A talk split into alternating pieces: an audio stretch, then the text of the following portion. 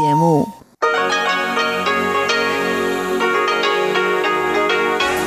Hier ist Radio Taiwan International. Herzlich willkommen zum halbstündigen deutschsprachigen Programm von Radio Taiwan International. Am Mikrofon begrüßt Sie Ilon Huang. Und das haben wir am Donnerstag, den 14. Januar 2021 für Sie im Programm. Zuerst die Nachrichten des Tages, anschließend Taiwan 3D, heute mit einem Beitrag von Henning Meyer. Henning Meyer hat sich während einer Veranstaltung des Deutschen Akademischen Austauschdienstes hier in Taipei mit einigen deutschen Studenten über ihr Studium und ihre Erfahrungen mit Taiwans Umgang mit der Covid-19-Pandemie unterhalten. Und zum Abschluss des heutigen Programmes rund um die Insel mit mir Ilong Huang. Heute geht es weiter mit dem Gespräch mit Professor Shao Ziyao, der sich seit einigen Jahren mit deutschen Forschern beschäftigt, die im 19. Jahrhundert und noch früher Taiwan besucht haben. Doch nun zuerst die Nachrichten des heutigen Tages.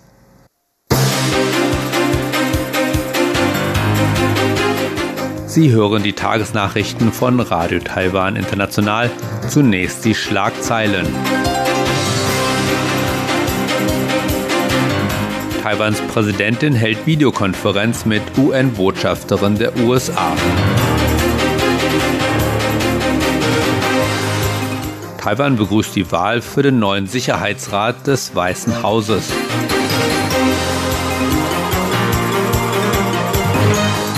Covid-19 versetzt Taiwans Tourismusindustrie einen schweren Schlag. Und nun die Meldungen im Einzelnen.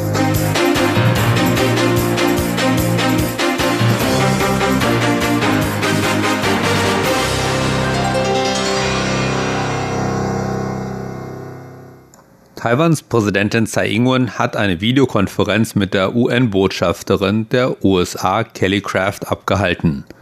Tsai und Craft diskutierten Themen wie Taiwans Teilnahme an internationalen Organisationen, die Vertiefung der taiwanisch-amerikanischen Zusammenarbeit, die demokratischen Werte, die beide Seiten teilen, und den Austausch von Bildungsressourcen. Nach dem virtuellen Treffen lobte Craft Taiwan auf Twitter. Sie hob vor allem Taiwans Erfolge bei der Bekämpfung von Covid-19 hervor sowie die Beiträge des Landes in den Bereichen Gesundheit, Technologie und Spitzenwissenschaft. Kraft schrieb, es sei bedauerlich, dass Taiwan aufgrund der chinesischen Obstruktion nicht in der Lage sei, seine Erfolge bei Veranstaltungen der Vereinten Nationen zu präsentieren. Kraft schrieb, sie habe Präsidentin Tsai gesagt, dass die USA Taiwan immer als Freund und Partner zur Seite stehen werden. Kraft sollte Taiwan ursprünglich zwischen dem 13. und 15. Januar besuchen. Die Reise wurde jedoch in letzter Minute abgesagt, ebenso wie alle anderen Reisen von Beamten des US-Außenministeriums. Der designierte US-Präsident Joe Biden hat Kurt Campbell in den Nationalen Sicherheitsrat des Weißen Hauses berufen. Kurt Campbell wird für die Koordination indopazifischer Angelegenheiten verantwortlich sein. Am Donnerstag erklärte Taiwans Außenministerium dazu, dass man diese Ernennung begrüße.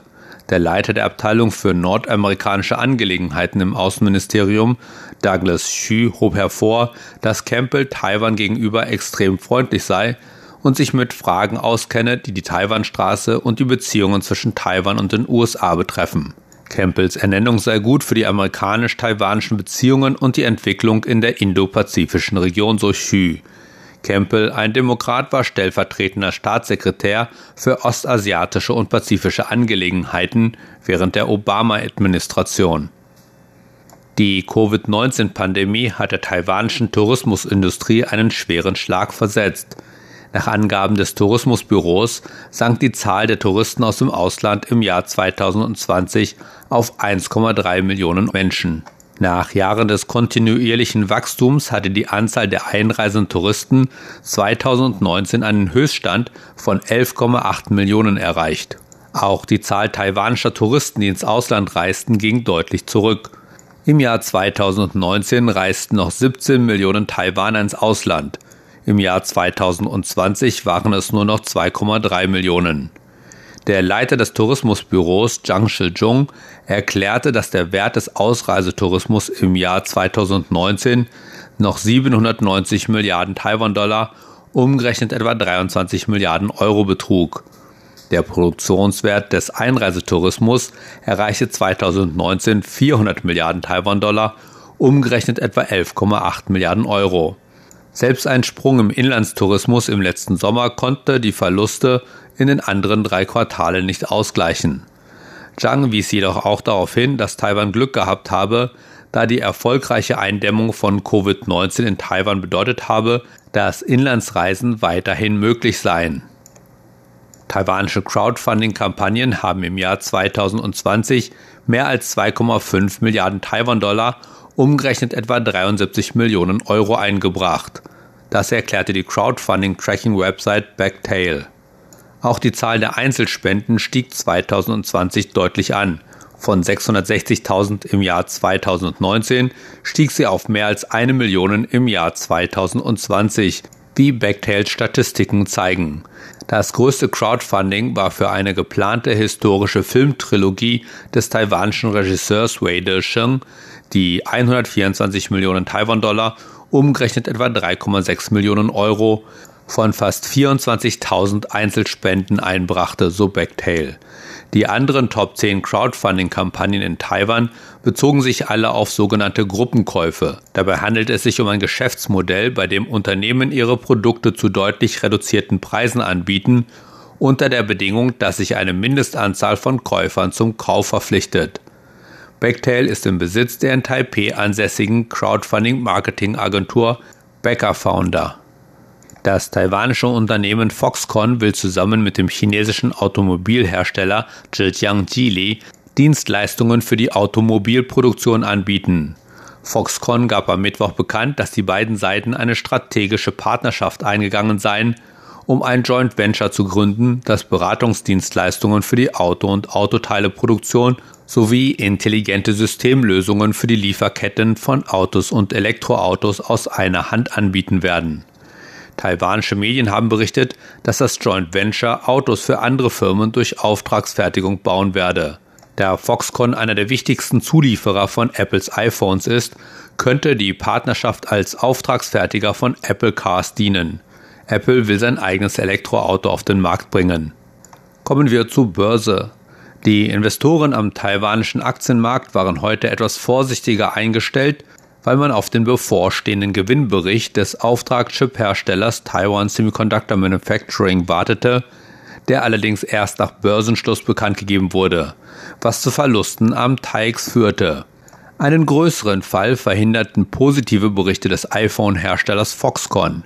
So schloss der TAIX 62,79 Punkte oder 0,4 Prozent im Minus. Damit lag der Abschlusskurs bei 15.707,19 Punkten. Das Handelsvolumen betrug an diesem Donnerstag 388,54 Milliarden Taiwan-Dollar, umgerechnet etwa 11,4 Milliarden Euro. Und nun zum Abschluss der Wetterbericht.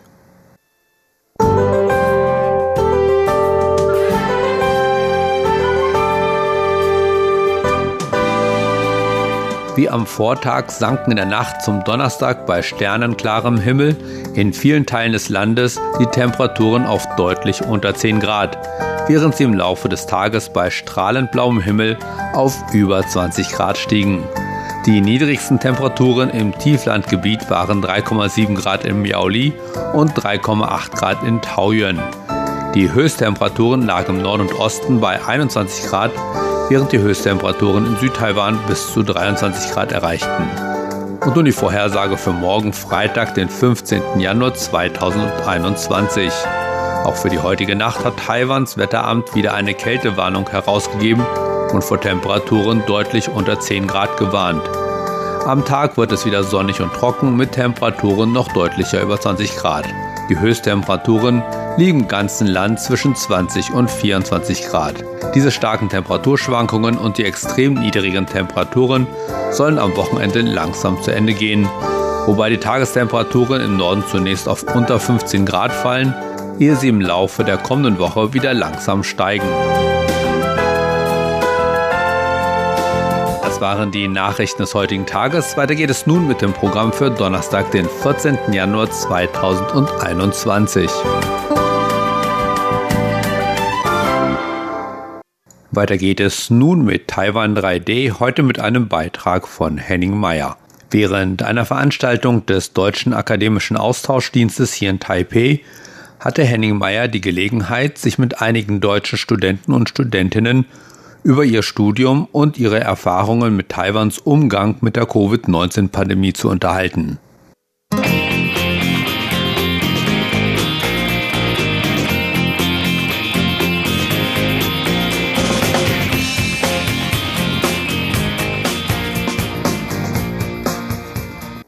Hallo alle zusammen, vielen Dank, dass ihr euch die Zeit nehmt. Könntet ihr euch bitte einmal kurz vorstellen? Ich bin Elena Krause und bin aber keine DAD-Stipendiatin und bin einfach hier aus Interesse. Hallo, ich bin Albrecht Anton und äh, einer der von Herrn Goldberger genannten zwei Stipendiaten in Taiwan in diesem Jahr äh, und studiere aktuell mein MBA an der NTU. Hallo, ich bin Moritz Sontheimer und ich bin der zweite Stipendiat ähm, von der von Herr Dr. Josef Goldberg genannt wurde. Ich studiere zurzeit an der NTUST im Bereich ähm, Computer Vision und mache dort meinen PhD und bin schon seit ähm, Februar 2019 hier in Taiwan. Erste Frage. Wie erlebt ihr eure Zeit hier in Taiwan in Anbetracht der Covid-19-Pandemie? Also ich fange ich fang mal an. Und zwar muss ich sagen, erstmal sind wir hergekommen, also als ich bin ja Februar 2019 hierher gekommen ne? und dann war das auch genau, na, da war ja auch alles normal ne? und dann hat man angefangen zu hören, dass es dort diesen Covid-19 eben in China gibt und da muss ich sagen, was Taiwan eigentlich am Anfang die Maßnahmen waren sehr strikt und wurden sofort durchgezogen. Also ich, es gab in der NTNU im März 2020 einmal eine sehr kritische Situation. Da waren dann zwei, drei Schüler dort erkrankt an Covid und das hat dann dazu geführt, dass die Universität sofort eben den Unterricht von der Universität eben nach Hause verlegt oder digitalisiert hat. Und da habe ich das erstmal das Gefühl gehabt, okay, das, das nehmen die sehr, sehr ernst hier. Aber ich muss sagen, wenn ich jetzt rückblickend das nochmal betrachte, bin ich sehr, sehr froh, dass es eben die taiwanesische Regierung so gut erkannt hat, dass es ein sehr, sehr ernstes Thema ist. Und durch diese Maßnahmen muss ich sagen, dass unser tägliches Leben hier im, in Bezug auf Covid eben sehr, sehr, sehr, sehr normal abläuft. Ja. Also es ist eigentlich, seit ich hier bin, seit Februar 2019, hat sich in meinem Alltag eigentlich nichts verändert. Die Masken wurden davor schon im MIT, glaube ich, auch schon getragen. Und jetzt muss ich eben auch in öffentlichen Gebäuden eben die Maske tragen, sage ich mal. Das ist die einzige Einschränkung, die ich wirklich im Alltag erlebe. Sonst äh, Restaurants sind offen, man kann überall shopping, shoppen gehen und auch Kontaktbeschränkungen sind ähm, nicht, nicht vorhanden, eben wenn man in Taiwan lebt. Ich glaube, das Einzige, wenn man natürlich einreisen und außerhalb von ausreisen möchte nach Taiwan, ist äh, natürlich eine andere Geschichte. Aber da, da ich ja zurzeit keinen Plan da habe, ist also für mich eigentlich nicht beeinflusst mich nicht. Ja. Deine Promotion geht ja sieben Jahre, deswegen hast du ja keine Eile. Ja, hoffen wir mal nicht. also ich bin jetzt für mein aktuelles Studium bin ich seit Herbst 2019 in Taiwan. Heißt, ich hatte noch ein komplettes Semester eben vor der Pandemie. Und ähm, anfangs war es natürlich erstmal, dass Freunde, Bekannte aus Deutschland gefragt haben, ja, in China geht, ist da wieder irgendwas los, äh, ist bei dir alles in Ordnung? Und das hat sich ja aber schon relativ schnell umgekehrt. Äh, das heißt, obwohl Taiwan zwar immer relativ nah dran war, wir sind ja gerade mal ein paar hundert Kilometer von der chinesischen Küste entfernt, ähm, war Taiwan ja aber nie wirklich in dem Sinne dann effektiv betroffen jetzt. Ähm, also es gab zwar auch lokale Infektionen anfangs, aber zunächst mal, was mir da aufgefallen ist, eben die Transparenz auch. Also dass es wirklich täglich ähm, ja, öffentliche Videokonferenzen, Pressekonferenzen vom taiwanischen Gesundheitsministerium gab, auch von oberster Stelle dann ähm, wo klar kom kommuniziert wurde, wie viele Fälle gab es äh, neu, also wie viele davon wurden lokal verursacht, wie viele durch quasi importiert. Ähm, also das wurde dann auch wirklich täglich, ich glaube um elf oder was, ähm, gab es eben feste Uhrzeiten und das ähm, wurde ganz strukturiert und, und, klar kommuniziert und auch mit kritischen Fragen äh, sich auseinandergesetzt. Und ähm, auch das Thema Nachverfolgung wurde da eben sehr, sehr ähm, klar kommuniziert. Also im Ausland gab es ja einige kritische Kom Kommentare Kommentare dahingehend, dass Taiwan da äh, Handydaten verwendet hat. Meines Verständnisses nach wurden nicht konkret Handydaten verwendet, sondern eben die Funkzellen ausgewertet. Das heißt eben wenn zum Beispiel Warn-SMS rausging, von wegen, dass man sich in der Nähe von anderen Infizierten oder potenziell Infizierten aufgehalten hat, dann gingen eben diese Warn-SMS an die, alle Leute in der besagten Funkzelle raus und hat eben darüber versucht, das eben auch zu tracken nach dem Motto, wer hat sich zu welcher Zeit in welcher Funkzelle aufgehalten äh, und dass es nicht aber jetzt eben konkret darum ging, jetzt einzelne Handynummern irgendwie nachzuverfolgen. Dass das wiederum aber bei der Einhaltung von Quarantänemaßnahmen äh, genutzt wird, finde ich berechtigt. Also dass man wirklich eben schaut, halten sich die Leute auch dann wirklich in der Quarantäne auf, so, so wie sie es gesetzlich eben dazu verpflichtet sind und das gekoppelt mit strengen Strafmaßnahmen, also hohen Geldbußen und ähnlichem, finde ich, wenn ich mir die aktuelle Situation in Deutschland und Europa anschaue, also durchaus gerechtfertigt. Und ähm, Taiwan hat in der Hinsicht auch recht behalten, wenn man sich anschaut. Wir hatten, ich glaube, insgesamt 560 Infektionen seit Beginn der Pandemie. Ähm, Deutschland wäre wahrscheinlich froh, wenn sie täglich an einem Tag äh, über diese Art äh, Anzahl von Infektionen verfügen würde. Ansonsten bei uns an der Uni konkret ähm, wir hatten eben auch von Anfang an dann eben sehr, einen sehr strengen Maßnahmenkatalog, der aber eben auch sehr klar kommuniziert worden ist. Das heißt, alle Kurse mit mehr als 100 Teilnehmern wurden direkt auf ähm, digital umgesetzt, ähm, also auch wirklich eine Rokation von heute auf morgen. Äh, die Uni hat dann auch ähm, sehr schnell wohl mit der Stadt äh, kommuniziert und auch ihre eigenen, äh, eigene IT-Infrastruktur dann nochmal parallel dazu geupgradet, um das eben stemmen zu können. Alle Kurse mit mehr als 60 Teilnehmern waren so auf Abruf nach dem Motto in gewiss, unter einer gewissen Belastungs- oder Risikosituation werden auch die auf äh, digital umgestellt und alles darunter, ähm, wo man eben auch diese Abstandsmaßnahmen und ähnliches gut einhalten kann, die sollten eben erstmal weiterhin als Präsenzveranstaltungen laufen. Parallel dazu wurden an allen Gebäuden im Eingangsbereich Infrarot- äh, oder Wärmebildkameras aufgebaut. Dazu eben Maskenverpflichtungen, ähm, dann nochmal individuelle Temperaturscans und ähnliches und eben auch ganz klare Anweisungen, wenn jemand ähm, Erkältungserscheinungen oder ähnliches hat, dann eben auch direkt sich ähm, entweder an die uni-internen äh, Einrichtungen zu wenden oder eben dann auch an ausgewiesene Krankenhäuser. Ähm, also da hat man auch ganz klar gesehen, dass Taiwan da gebrandmarkt äh, ist und ähm, seine Lektion gelernt hat aus der SARS-Epidemie, ähm, die ja vor einigen Jahren ja doch recht verheerend war. Und ähm, also ich muss sagen, dass ich mich da auch ähm, sehr wohl und, und äh, behütet fühle in der Situation. Klar mag es in dem Moment erstmal als eine Einschränkung der persönlichen Freiheit empfunden werden, wenn man eben wirklich dann im, im Kurs sitzt und seine Maske zu tragen hat und ähnliches. Aber ähm, letztlich finde ich, heiligt hier der, das, das Ziel die Mittel. Ähm, und das Ziel ist eben klar, dass man die Pandemie eingrenzt. Und das ist es mir dann eben auch wert, dass wir hier nie einen Lockdown hatten und ähm, ich eigentlich nie oder dass hier nie auch weder Restaurants noch irgendwelche Gebäude des öffentlichen Lebens äh, geschlossen werden mussten. Elena, wie ist deine Wahrnehmung in Taiwan in Anbetracht auch, dass du eine Familie hast? Also ich habe ähm, drei Kinder und zwei davon sind schulpflichtig und wir haben das dann mitbekommen, dass im Februar die Chinese New Year Ferien um zwei Wochen verlängert wurden, sowohl von der internationalen Schule als auch von der lokalen Schule. Und damals waren die Fälle in Taiwan, ich glaube 23, in Deutschland hatte 27. Und da sieht man, wie früh ähm, Taiwan eingegriffen hat. Und wir sind zu dem Zeitpunkt tatsächlich auch nach Deutschland geflogen, weil dann so lange Ferien war. Und es war kein Problem zu reisen, man wurde nicht kontrolliert, nichts. Und ähm, genau, also die Schulen haben früh gegriffen und ähm, haben auch öfter geschlossen, auch die internationale Schule, aufgrund dadurch, dass die Eltern ähm, einen internationalen Hintergrund haben, auch ähm, Geschäftsbeziehungen nach Europa haben, war dort halt eine höhere, höhere Fluktuation. Und genau, die europäische Schule hat deswegen öfter geschlossen, aber ähm, grundsätzlich finde ich, es war richtig, weil es gab keine Fälle an der Schule, es sind alle gesund geblieben und ähm, genau, und die Schulen waren auch fit meines Erachtens, also es wurde schnell umgestellt auf Homeschooling, die Lehrer waren meines Erachtens sehr gut vorbereitet und haben das eigentlich auch gut gemacht. Insofern sind wir auch natürlich sehr froh, wie die anderen Beteiligten auch in Taiwan zu sein, weil es einfach ganz normal weiterläuft. Ähm, und gerade für die Kinder, glaube ich, ist es natürlich ein großer Vorteil. Die können ihren Sport ausüben, können zur Schule gehen. Also der Alltag ist ganz normal, so wie vor Covid.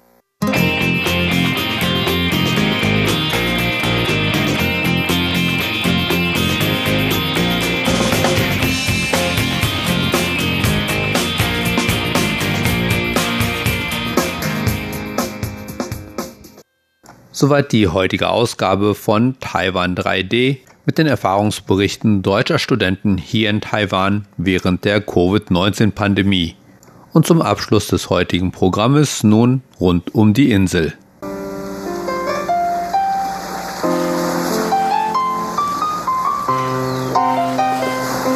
Rund um die Insel.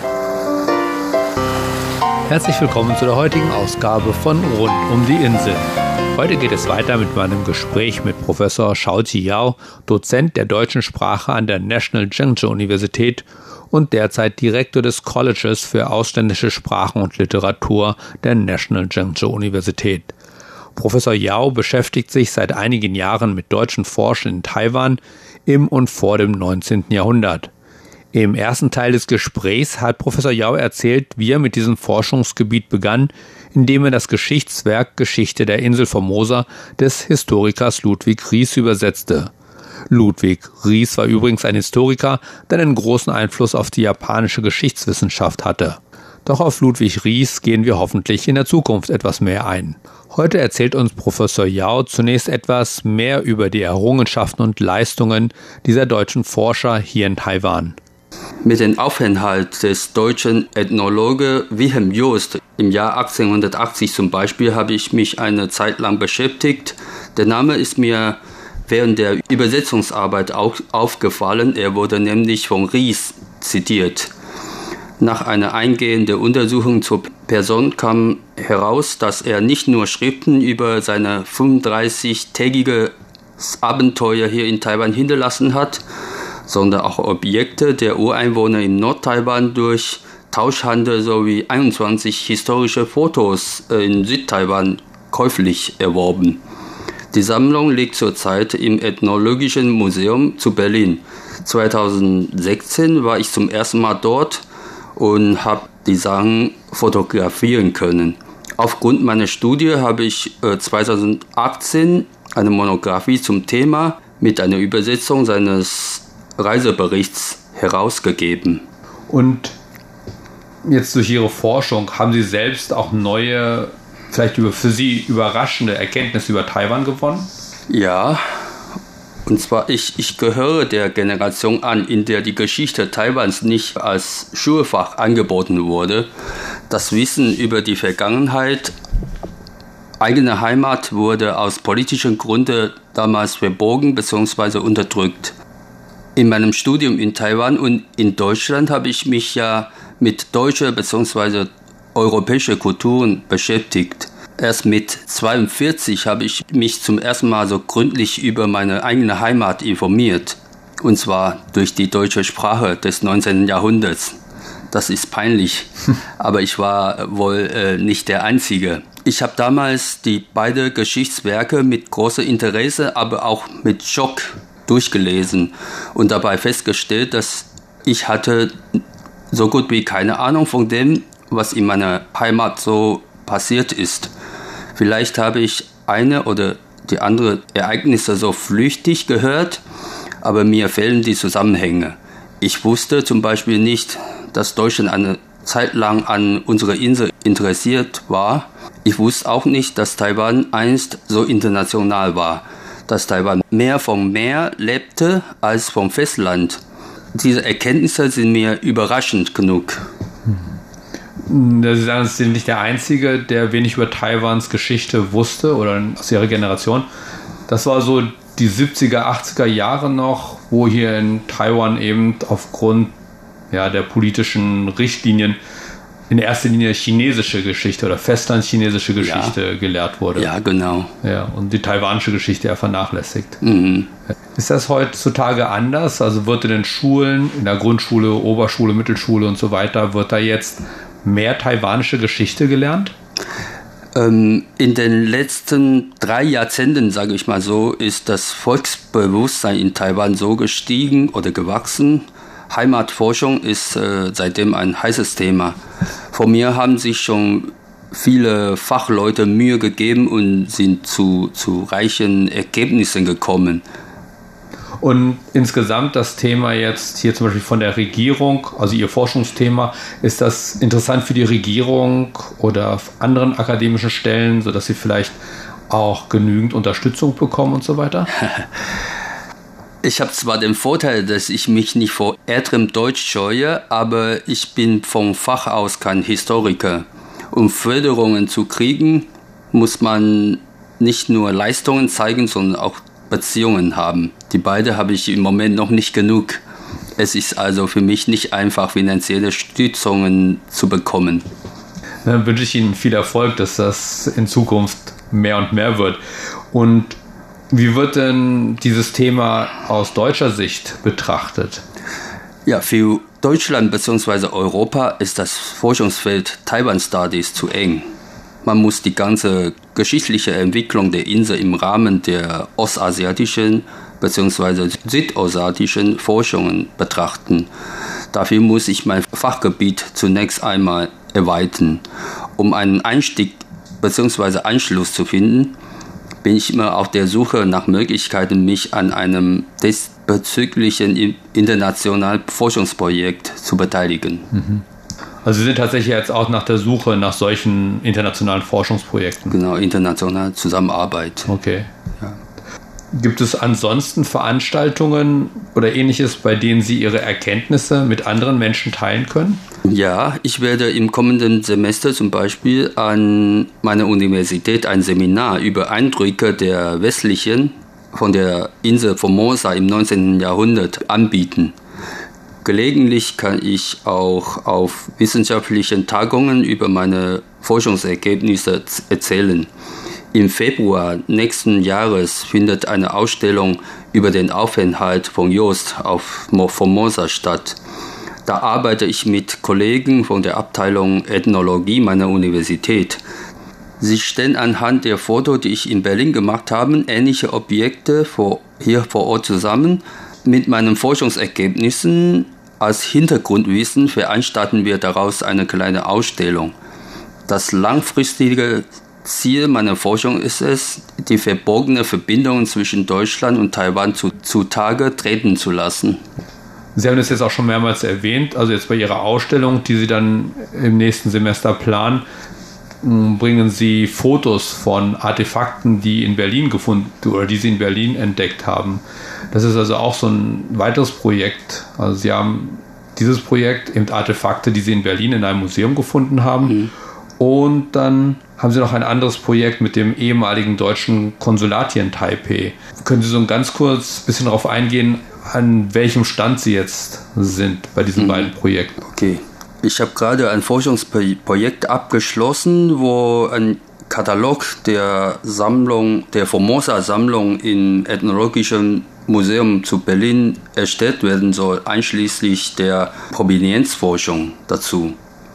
Und zum Thema deutsche Konsulatsgeschichte habe ich in den letzten Jahren viel Material gesammelt. Ich bin gerade dabei, die Informationen zu ordnen. Mhm. Gut, dann wünsche ich Ihnen mit den beiden Projekten auch viel Erfolg und ich freue mich schon darauf, wenn wir uns das nächste Mal zusammensetzen können, wenn, wir, wenn Sie Ihre beiden Projekte da ein bisschen geordnet und auf einen weiteren Stand gebracht haben. Ja, vielen Dank. Ich freue mich auch drauf. Das war Professor Shao Yao, Dozent der deutschen Sprache an der National Zhengzhou Universität und derzeit Direktor des Colleges für ausländische Sprachen und Literatur der National Zhengzhou Universität. Und zum Abschluss noch ein paar weitere Zitate, diesmal aus dem Werk von Wilhelm Jöst, ein Werk, das ebenfalls von Professor Yao übersetzt wurde. Es ist merkwürdig, dass Formosa anscheinend erst am Ende des 15. Jahrhunderts von Chinesen besucht, aber weiter nicht beachtet wurde. Erst zwei Jahrhunderte später wurden die außerordentlich reiche Insel dem chinesischen Reich mehr oder minder einverleibt. Das heißt, die auf Formosa lebenden Chinesen und Europäer hatten von jener Zeit an Tribut nach Peking zu zahlen. Die Urbewohner der Insel, soweit man diesen Ausdruck verwenden kann, da auch sie wahrscheinlich einwanderten, sind bis auf den heutigen Tag von China vollkommen unabhängig geblieben.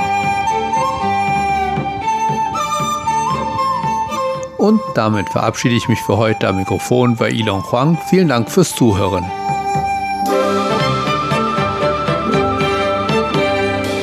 Das war Rund um die Insel. Sie hörten das deutschsprachige Programm von Radio Taiwan International am Donnerstag, den 14. Januar 2021.